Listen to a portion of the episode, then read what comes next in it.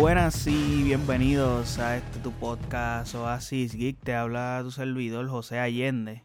Y les quiero pedir una disculpa grandemente a todos ustedes porque he estado un poco desaparecido en el podcast y no he subido episodios durante varias semanas. Y es que pues nada, he tenido unos asuntos que personales que resolver y en casa aquí están haciendo una remodelación y todavía tengo la casa patas arriba, so se me ha hecho complicado grabar porque literalmente el tiempo que tengo para hacerlo pues hay mucho ruido y es complejo. Y hoy pues que las personas que se supone que estén trabajando no han llegado pues me tomé el tiempo porque tenía que hacerlo.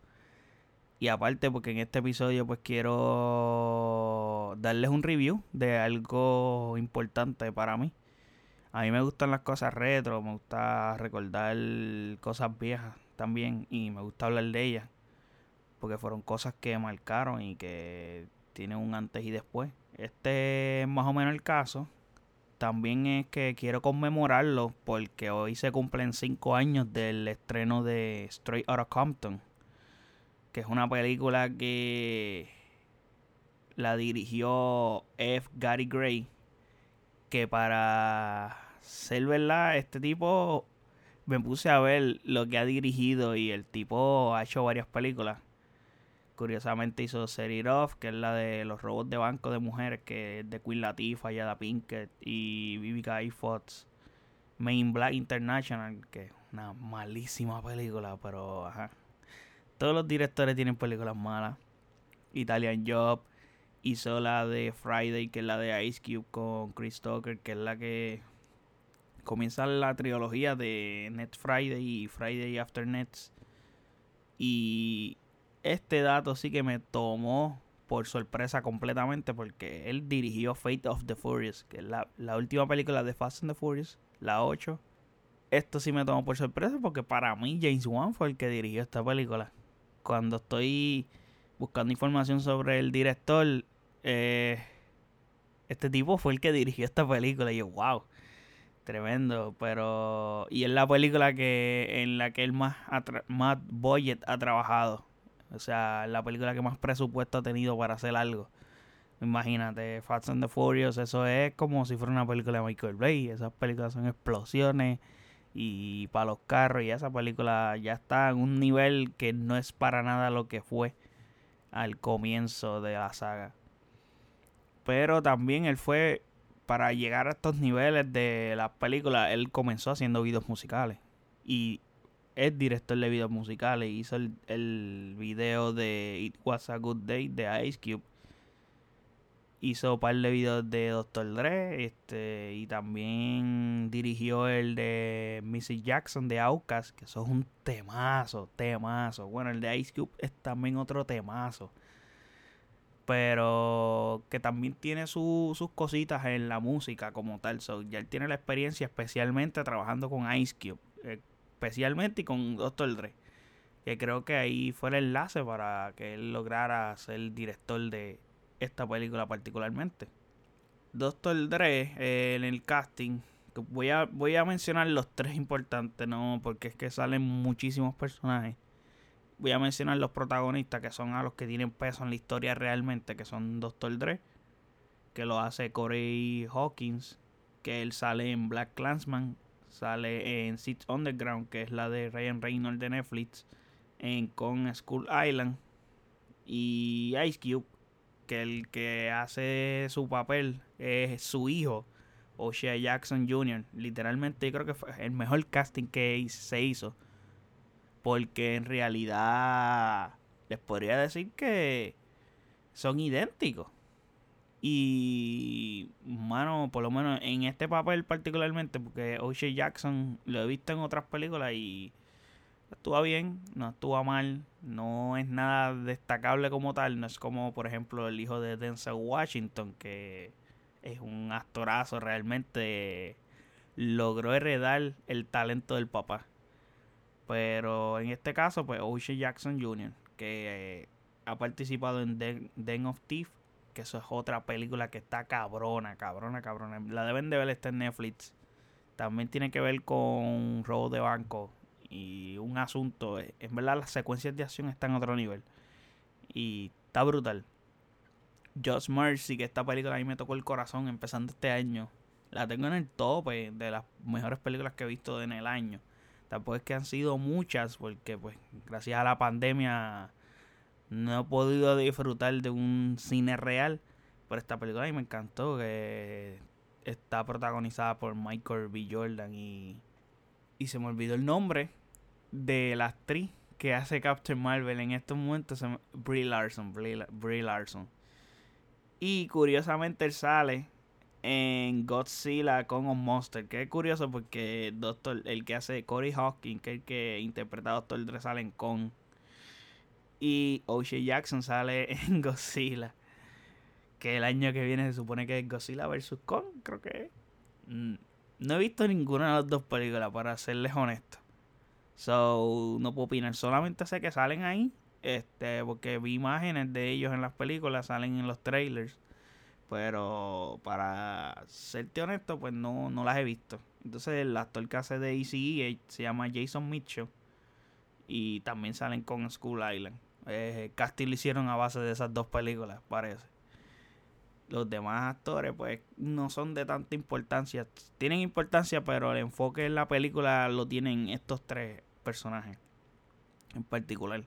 Y en realidad son los tres personajes de relevancia en el grupo de NWA, porque la historia lo que cuenta la historia de NWA, cómo comienza desde el inicio, desde el día 1, que está la idea de cómo comenzamos a hacer la música, hasta que se forma el grupo y hasta que se disuelve. Esa historia todos la saben, más o menos. O sea, los que son fans de hip hop saben esta historia ya. So, no es como que es algo refresh. O sea, no es algo que no sabía lo que estás viendo.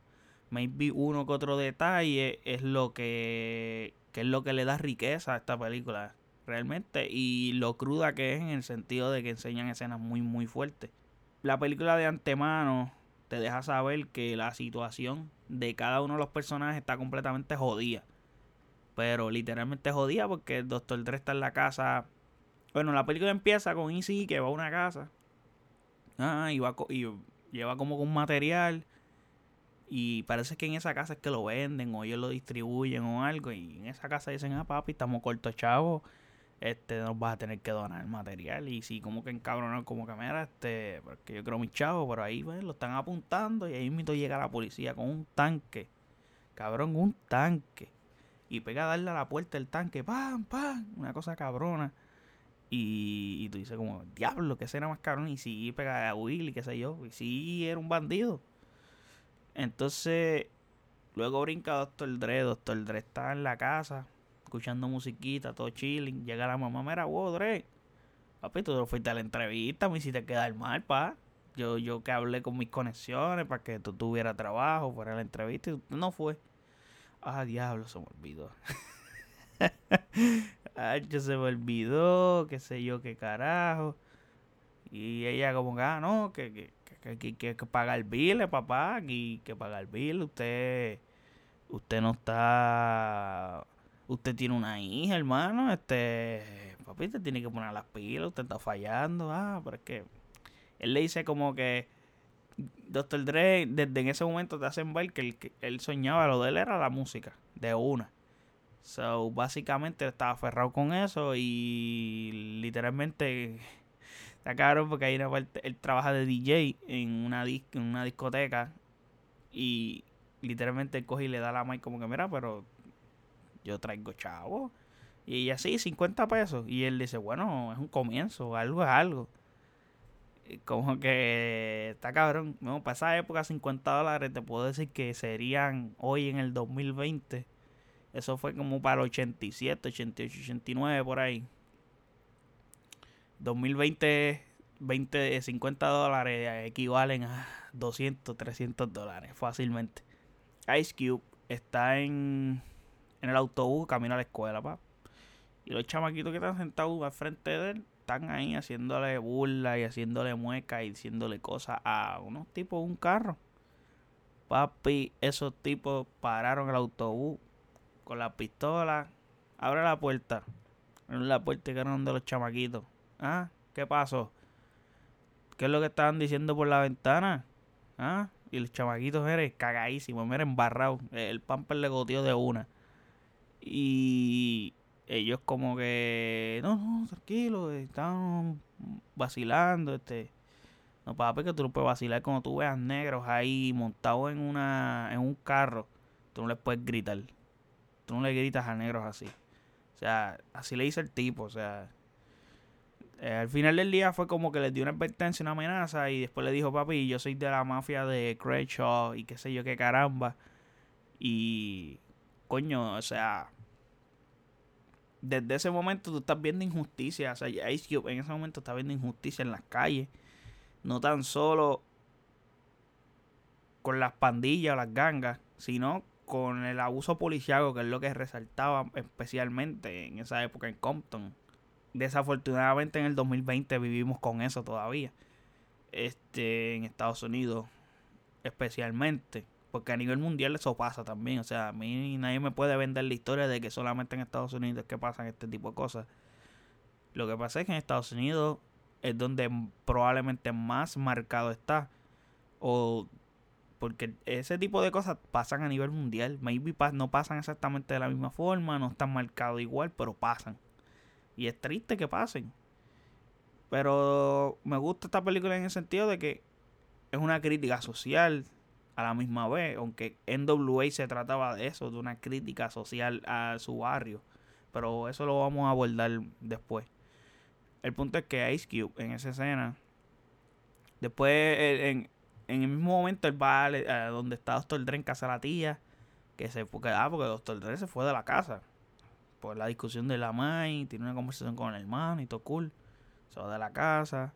Y ahí ya está mezclando discos, toda la vuelta, pa, haciendo unas pistas cabronas, mezclando.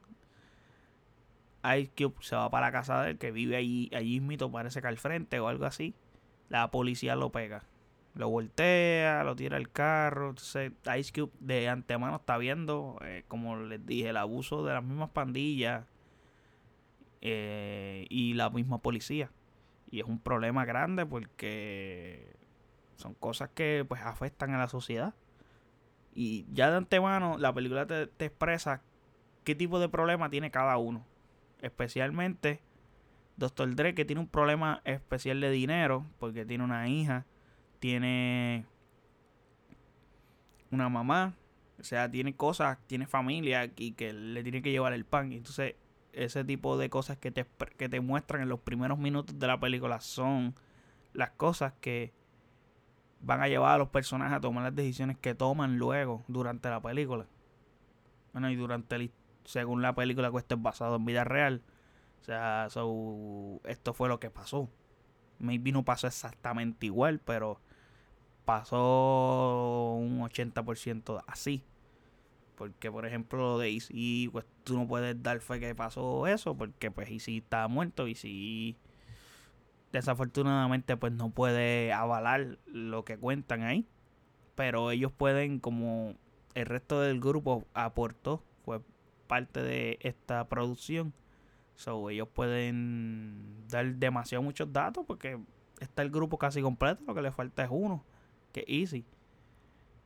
Por eso es que también da sentido también que durante la película no dan tantos problemas personales DC. Los problemas que dan son. Se, se entiende lo que muestran, porque lo que dan es lo que, lo que te podrían contar los otros miembros. No te dan otro tipo de problemas que Easy pudo haber tenido.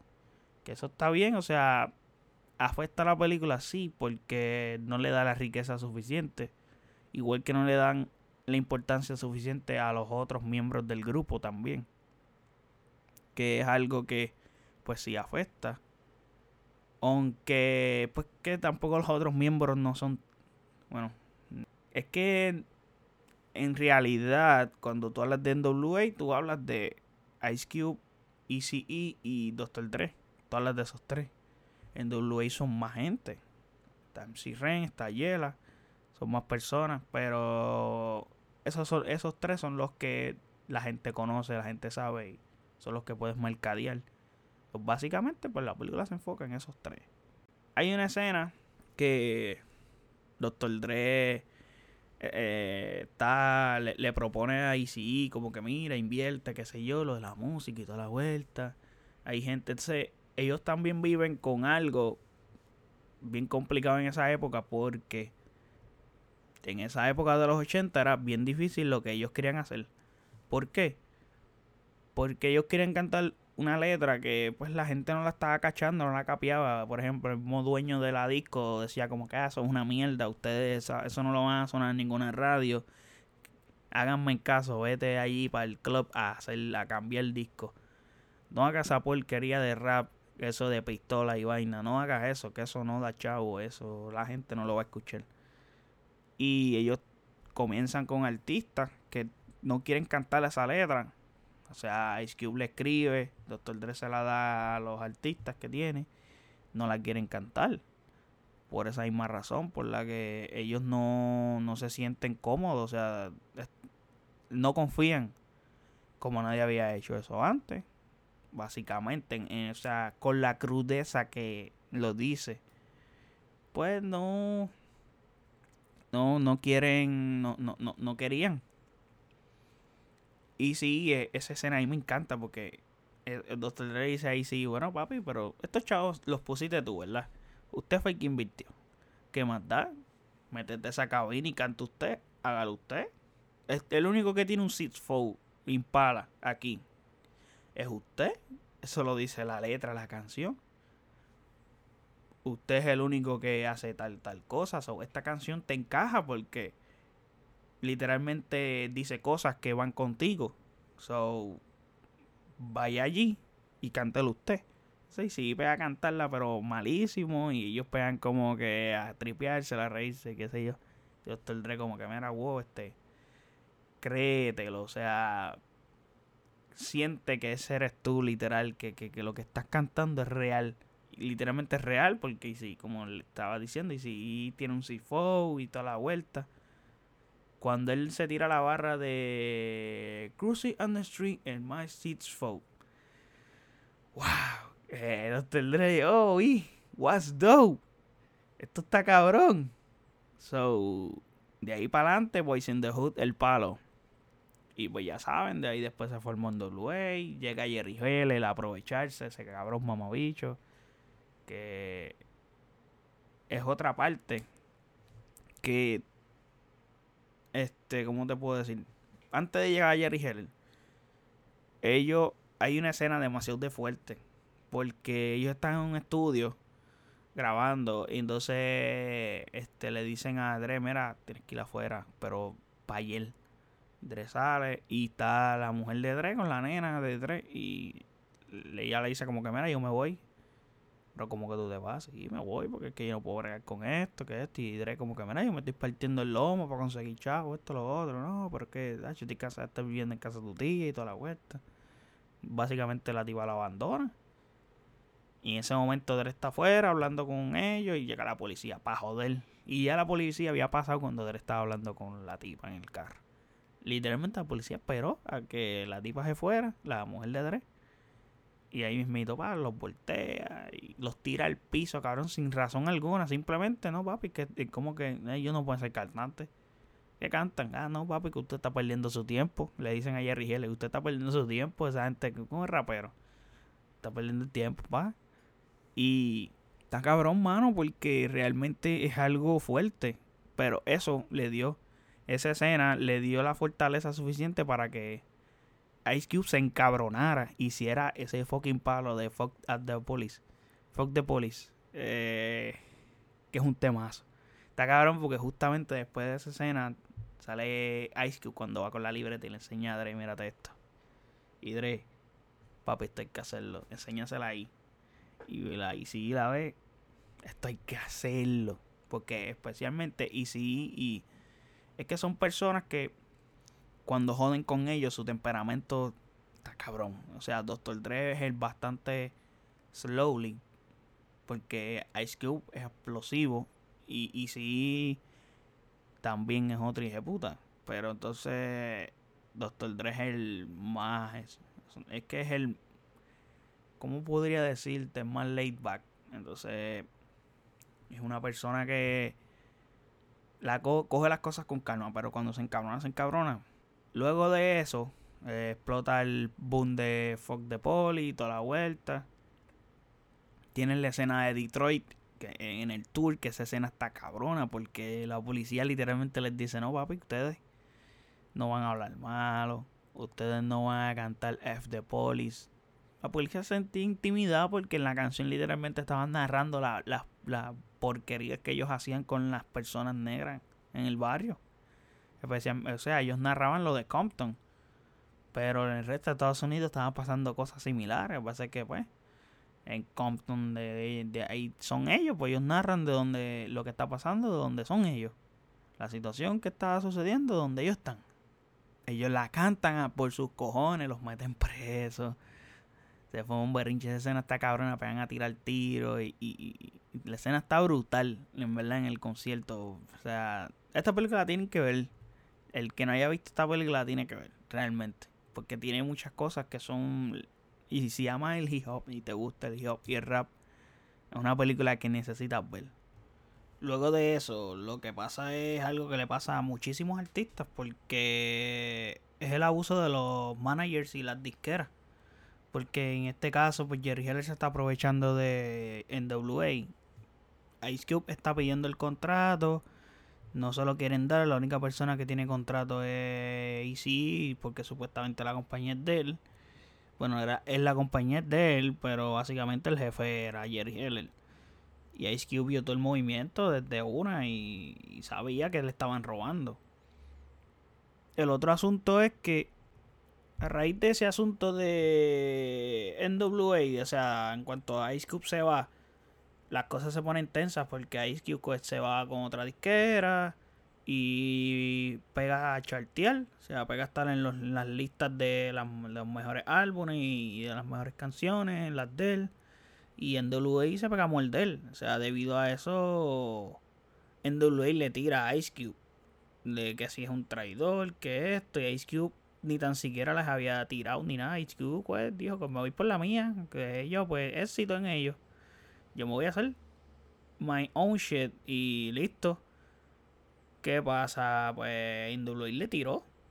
Y Ice Cube dijo, ah, sí. No se apuren. Y Ice Cube le tiró, le tocó. Se los comió con papa frita al grupo completo. Porque cuando le tiró No Baseline, esa, esa canción está cabrona. Realmente esa canción está cabrona, de mente. Yo creo que es uno de los mejores diss tracks que yo he escuchado. Overall. Porque es que se los desayuna bien cabrón. Y a raíz de eso se formó un quilombo que el Dr. Dre se sale del grupo también. Porque él también, o sea, se dio cuenta. Que lo dije en el principio, cuando, cuando comienza la película, que cada personaje tiene su asunto. O sea, tiene te dan un background de, de lo que ellos están viviendo antes de esta de NWA. Dr. Dre había firmado ya el contrato. Cuando Ice Cube se le trae, Jerry Heller le trae el contrato a firmarlo, que ya todo el mundo lo firmó. Y Ice Cube como que, mira, ¿cómo va a ser? Sí. Y le dijo a Doctor Dre después como que, mira, este, te dije que no filmaras, cabrón. Y él le dijo, papi, que mi hermano se murió, este, había que pagar el funeral, o sea, tengo que llevar comida a la, mesa. Y Ice Cube como que pues, estaba bien tranquilo, que te entiendo.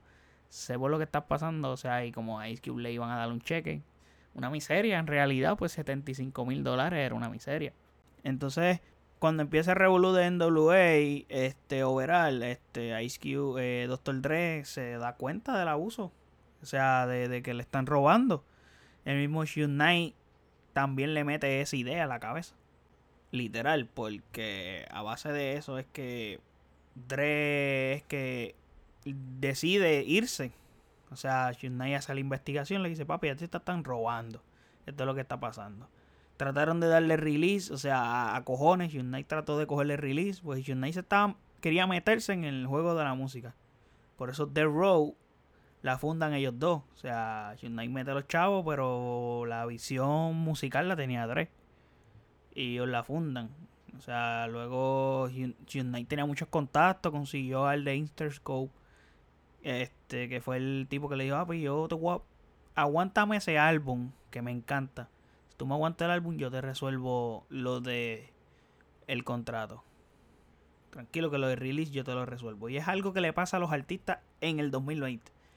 ahora mismo Don Omar, el 6 de agosto fue que vino a salir de un contrato que firmó con Universal en el 2012, creo que fue, tuvo como 8 años pillado con ese contrato. Que es otro tema que podría tocar en otro episodio, pero mucha gente pues tiene a Yankee arriba y él está arriba, hay que dársela, está arriba.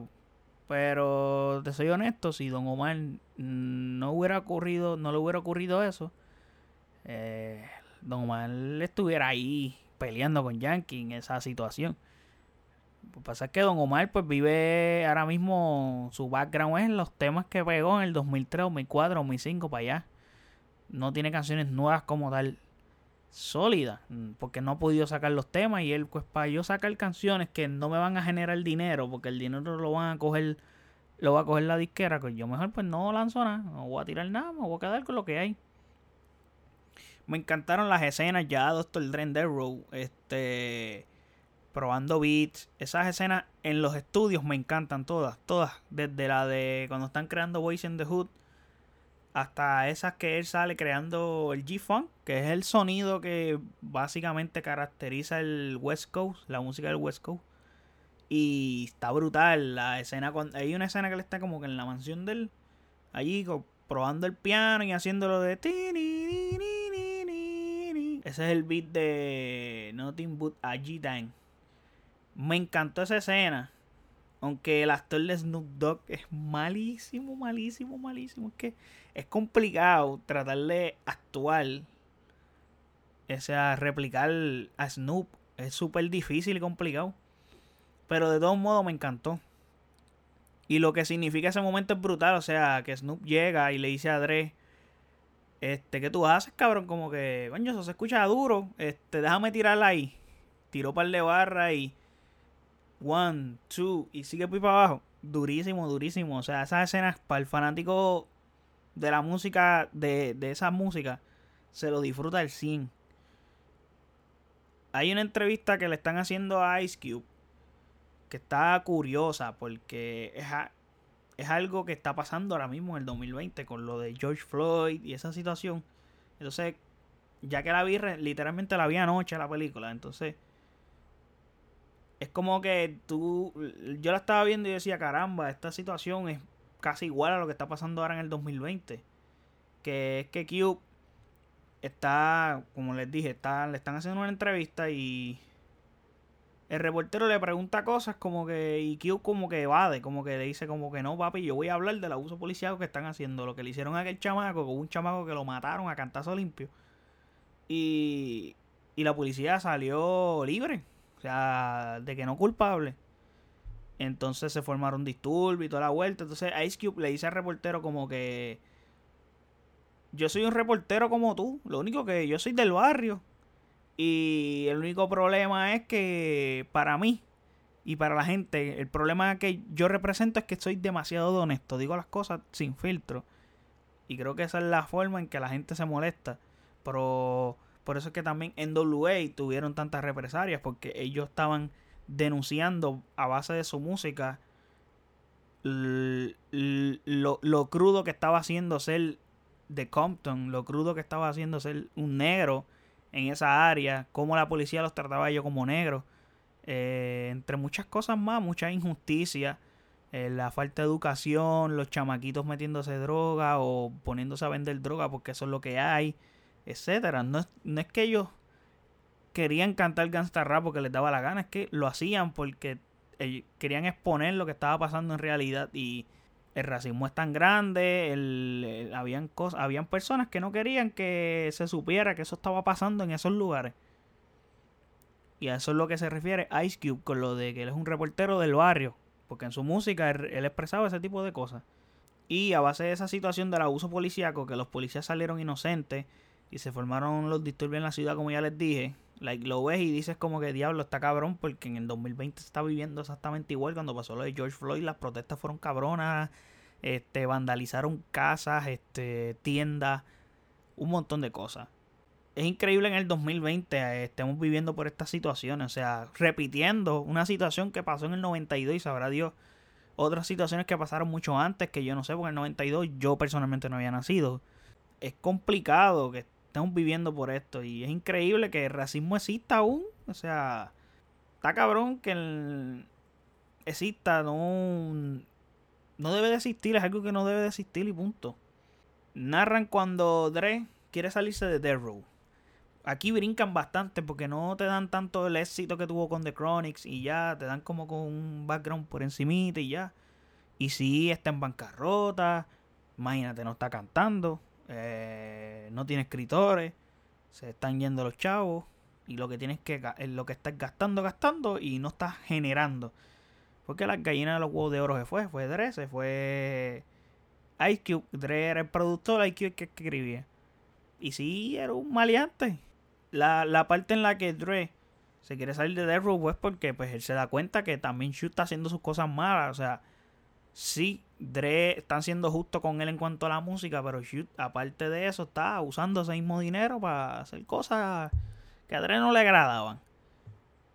Y pues Dre era un tipo un poco más correcto, él quería hacer las cosas bien. Y, y pues se fue. O sea, le dice a Shoot como. Y esa escena está cabrona porque el tipo está como que en el piso, en ropa interior. Ah, levántate, sube la copa, dilo. Puñeta, dilo. Y como que, cabrón, todo el mundo lo está mirando, todo el mundo se está riendo el tipo. Lo están apuntando con una pistola y todo. Es una escena fuerte, realmente son escenas bien fuertes. Pero que expresan mucho. Llega un momento que Easy tiene una novia entonces la novia es la que básicamente investiga todo el negocio de DC. Si está en bancarrota y la chamaca le dice, mira, está pasando tal situación. A ti te llevan robando hace años. Jerry Heller te está estafando. Aquí pintaron a Jerry Heller como que el más villano de todo. O sea, no te podría decir que esto es 100% verídico. Acuérdate que esta película pues te la narran ellos. O sea, te la narra Dre, te la narra Yela, MC Ren, este, y Ice Cube. Y pues ellos te van a narrar eso, o sea, no te van a narrar lo que les conviene, aunque enseñan demasiadas muchas partes fuertes, cosas difíciles que ellos pasaron, pero creo que lo de Jerry Heller, este, aparte que es un puerco, no, no, puede, no existe otra palabra, es un puerco, se aprovechó de ellos y eso lo hacen un montón de gente, un montón de este disquera, un montón de managers lo hacen. Luego que sí, pues como les dije, ya se dio cuenta que lo estafaron. Él decide decirle a. A Jerry Heller lo votó. Tuvo una conversación con él que tú me estás robando. Y él. Ah, esa escena como que me supo a mierda donde Jerry Heller le dijo: Ah, sí. Papi, yo me tenía que cuidar. Que si el negocio es así. Última hora. Papi, yo siempre te cuidé de ti. Como que le dijo, como que al, al final del día yo sí cogí mis chavitos, me robé par de pesos. Pero yo te yo yo hacía que tú hicieras las cosas bien. Cabrón, ¿qué es eso? Le estás robando como quieras. O sea, robar es robar, no importa. Cabrón, tú no robas, el tipo te está ayudando, o sea, tú estás generando dinero con el trabajo de otras personas porque básicamente tú no estás haciendo nada. O sea, bueno, no puedo decir que no está haciendo nada porque ese trabajo también es complicado y sin ese trabajo un artista no llega al siguiente nivel. Lo he visto en muchos artistas ese trabajo es súper importante, pero. O sea, tú no puedes cobrar más que el talento, pa. O sea, tú estás haciendo un enlace para que esos artistas los conozcan. Tú no puedes robar el talento, esa, ese dinero, pa, porque ese dinero no es tuyo. O sea, sí tú mereces una parte, de una tajada de eso, porque tú has trabajado y estás haciendo algo. Pero tú no puedes cobrar más de lo que te toca. A eso es lo que yo me refiero. Y si decide convocar a NWA para atrás, llama a Dre, que diga se encuentra con Ice Cube, habla con Ice Cube, llama a Dre, como que le pide disculpas, ¿qué pasa? Según la película, se iba a dar el comeback de NWA, pero desafortunadamente Easy muere por el VIH y estuvo cabrón eso, porque son momentos tristes, esos siete minutos complicados. Ya Easy daba síntomas que, se, que estaba como que jodido, tosiendo ahí cuando está hablando con Jerry Hell, que, Jerry Hell lo mira como que, cabrón, tú estás jodido. Todo el mundo, el mismo Ice Cube le dice, cabrón, tú estás jodido. Literalmente todo el mundo como, cabrón, ¿estás, bien? El final es histórico. Like, Dre le dice a Shoot eh, que se va, que se va para el carajo. Pero te puedo decir que Dre corrió con un poco de suerte porque viendo cómo es Knight, el tipo te hubiera descoñetado, tú misma te hubiera matado. Pero el tipo fue inteligente en este caso y le dijo, está bien, vete. Yo me quedo con los Masters. Yo me quedo con todo lo que tú tienes. Con, todo lo que estoy yo me quedo. Y Drake, está bien, quédate con todo, cabrón. Quédate con los Masters, quédate con, con, los chavos, quédate con todo. Yo voy a empezar de cero. Y hasta el sol de, hasta el sol de hoy, bueno, ya Dre logró comprar sus Masters, ya los tiene. En el 2015 creo que fue que los recuperó. Pero imagínate, eso pasó en el 96. El 20, 19 años. Casi 20 años para poder recuperar sus propios Masters. O sea, de, está cabrón, mano. Está cabrón eso. Eso de los derechos a los Masters está algo... Es una línea tan finita y es algo tan complejo que está difícil, está difícil. Luego de ahí, que esto no sale en la película, pero Shu cae preso. Y justo antes que matan a Tupac, bueno, justo después que matan a Tupac, mejor dicho, porque no fue antes, fue después. Eh, The Ru se desintegra completamente. básicamente los que estaban se fueron ya. Es que, como vuelvo y te digo, las, cosas que hacía Shun estaban malas. O sea, cuestión de que el tipo sí usó su poder para ciertas cosas que fueron buenas, pero para em, el tipo era malo como persona, era un hijo de puta, por decirlo así, está cabrón, o sea, le tocó lo que le tocaba y luego salió de preso y, y como él tenía los masters de Dre, de Snoop Dogg y toda esa pendeja, los relanzó para seguir generando chavos. Ya luego The Rose se fue en bancarrota, The Rose la compró otra compañía, después otra compañía la compró, después otra... Literalmente al final del día, la última compañía que compró a The Row, esa compañía la compró Hasbro, que son los que hacen los juguetes, las figuras de acción de Marvel, de Star Wars. Esa compañía es la que es dueña de la compañía que compró The Row. A ese nivel. Hasta allá llegó The Row. Imagínense. Está cabrón, men. Esta película, para terminar, a mí me encanta esta película. Es una, literalmente esto es una pieza histórica, hay que decirlo. Esto es una pieza histórica de uno de los grupos, bueno, le dicen que es de los grupos más peligrosos del, de la música, pero en realidad es, este grupo marcó antes y después en la música, porque, ok, lo que ellos hicieron, no, ellos no habían sido los primeros que lo hicieron, pero fueron los que lo llevaron a otro nivel. A raíz de esas personas que salieron de ahí, Dr. Dre y Ice Cube, porque y si no puedo decir mucho, pues murió. Pero especialmente Ice Cube o sea, evolucionó, se fue a Hollywood a hacer películas. Las películas que mencioné, que el mismo director ha dirigido, como Friday, eh, los videos musicales. Este, Ice Cube es conocido a nivel mundial. Y Doctor Dre especialmente para mí, yo pienso que es la persona más importante en el hip hop. Para mí. ¿Por qué digo esto? Porque Doctor Dre básicamente ha traído a las personas más talentosas que el hip hop ha visto overall. Bueno, hay otro tipo, hay otras personas también con talento, pero podría decir que Dr. Dre fue el que mordió a fácil dos o tres artistas que están en un están en el top 10 de los mejores all time. Porque podría decir él mordió a Snoop, Snoop es top 10 all time. No sé si en el top 5 lo pondría, eh, tendría que hacer tendría que analizarlo un poco más a fondo pero Eminem es top 5. Eminem top 5, maybe top 3. Este, ¿qué te puedo decir? Mordió a Eminem. Mordió a 50. Mucha gente le, le da el crédito a Eminem de lo de 50. Pero en realidad Eminem lo que hizo, bueno, si me equivoco, gente, corríjanme en los comentarios. Eminem lo que hizo fue que le presentó a. Le presentó 50 a Dre. Dre hizo el resto. Eminem obviamente aportó la causa, puso chavito y toda la vuelta, porque ese era el proyecto de él. Pero en realidad, como dice el dicho, como dice Father, tú no fueras 50 si yo no fuera Dr. Dre. Dr. Dre mordió a 50. Y 50 tiene un flow cabrón. Yo amaba a 50 Cent. Honestamente, yo era súper fan de 50 Cent. Me ponía las gorras como 50. Eh, usaba los Durac y todo como 50. Tenía el juego PlayStation. La película la he visto como mil veces. Honestamente, 50 Cent, esos años 2004, 2005, 2006, 50 Cent era una aberración. El tipo estaba a otro nivel. La película a mí me encanta, en realidad. La película a mí me encanta. Es bien cruda. Después hago un episodio con un review de la película también para que tengan mi perspectiva de la misma. Pero volviendo al tema de Dre, para mí Dre es una persona que creo que es la persona más importante en el hip hop.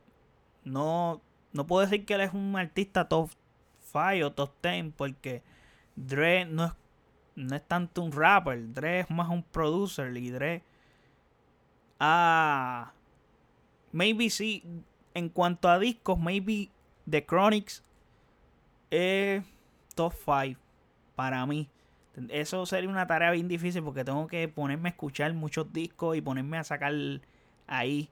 Porque en un top 5 podría ponerle Tupac, el de All Eyes on Me. Ese tiene que ir sí o sí. The Chronics tiene que ir. Pero es difícil, es difícil. Ahora mismo estoy sacando discos de la baqueta, entonces es complicado. Pero, vuelvo y les digo, tengo que decirles que simple, Dr. Dre es la persona más importante del hip hop overall. El tipo trajo a Kendrick Lamar.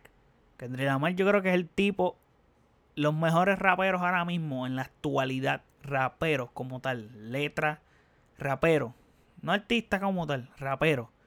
Son Kendrick y J. Cole. Yo creo que Kendrick y J. Cole yo los tengo en el tope de los mejores raperos. Pero, este, Dre ha hecho cosas increíbles realmente. Ha hecho cosas increíbles y luego en otro episodio quisiera hablar más de él. Porque honestamente yo admiro a Dr. Dre porque lo que él ha hecho ha sido gigante. Lo que hizo con los beats fue otra cosa. Elevó una marca para luego venderse a la Apple en 3 billones. Es un dial histórico y más para una persona que salió del gueto. So, es un logro, o sea, y hay que admirar ese tipo de cosas. También eh, Dre sacó su tercer álbum de estudio con la película. Que el álbum está buenísimo realmente. O sea, a mí me gustó mucho. Los lanzó una semana antes que saliera la película, como básicamente para que la gente fuera ya fresh con las canciones. Les voy a mencionar dos o tres canciones que a mí me encantan. Eh, ese álbum tiene colaboraciones con Kendrick, obviamente. Snoop, obviamente. The Game, Ice Cube, Anderson Pack, eh, Eminem. Los de siempre. Aquí fue que yo conocí a Anderson Pack. Nunca lo había escuchado. Lo conocí aquí con la canción de Animals. Esa canción está brutal. Me encanta esa canción. Es de mis favoritas de este álbum. Eh, Deep Water, que es con Kendrick Lamar. Me encanta esa canción también. Mi favorita está entre Animals y Just Another Day, que es de Game.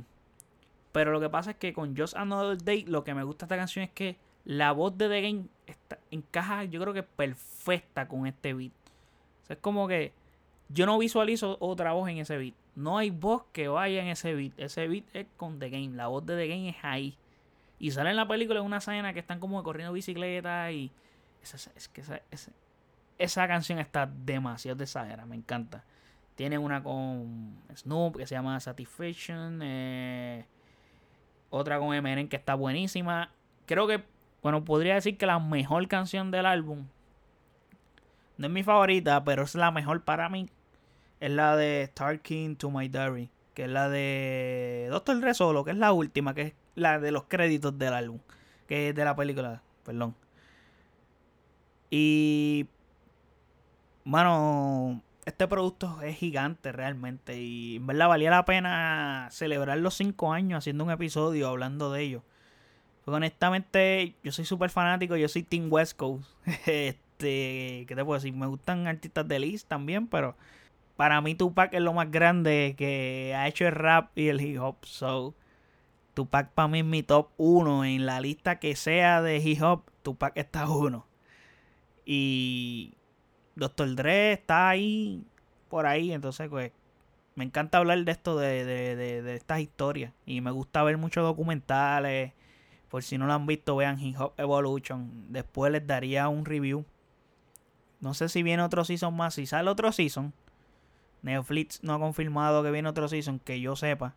Si viene otro season, pues yo me espero al otro season y les hago un review completo de lo que hay de la serie. Si no, pues nada. la revisito, la veo de nuevo completa y le hago como quiera el episodio, pero se los doy, el contenido lo van a tener. No sé cuándo, pero se los puedo dar cuando, cuando toque, cuando toque se los voy a dar. So, estén pendientes mucho a nuestras redes sociales de Basic PR, nos pueden buscar en Instagram y Facebook. Y ya saben, este, disculpen la demora de los episodios, que pues estoy pasando por este proceso. Este, mañana espero lanzar otro episodio más. Eh, y nada, gente, espero que se cuiden. Antes de irme, tengo otro podcast. Estoy participando en otro podcast con unos panas. Se llama El Desmadre Podcast, por favor. Síganos también por allá en el Desmadre Podcast. Nos puedes buscar en Facebook y en Instagram de igual manera el Desmadre Podcast y estamos igual que en Oasis Geek en todas las plataformas digitales. Eh, cualquier cosa, el link está en el bio de las plataformas, en, las redes sociales y ahí te lleva a Brickle, a Google Podcast, a Apple Podcast, Spotify, donde tú quieras escucharnos, Anchor, donde sea. Nos puedes escuchar como Oasis Geek y también me puedes buscar en el Desmadre Podcast, que allá estoy con unos panas y allá tocamos eh, temas controversiales. Allá la dinámica es de discusión, de pelea y está nice, está nice. Eh, luego espero poder tener una dinámica similar aquí en Oasis Geek. Lo que pasa es que pues Oasis Geek es un proyecto más mío. Allá es un proyecto del combo, de un corillo. Y luego puedo traer uno de los muchachos de invitados y podemos hablar de estos temas. Y nada, gente, eh, por favor síganos, danos like, comenten, este, danos, suscríbanse y danos las estrellitas en, en Apple Podcast. Y nada, gracias por el apoyo y disculpen la demora realmente. Espero no volver a pasar por esto y espero tenerle más contenido constante y más seguido So, estén pendientes y gracias por el apoyo real. Gracias que vamos para adelante y voy a tratar de dar lo mejor de mí para que tengan el mejor contenido posible de mi parte. Así que hasta la próxima y cuídense.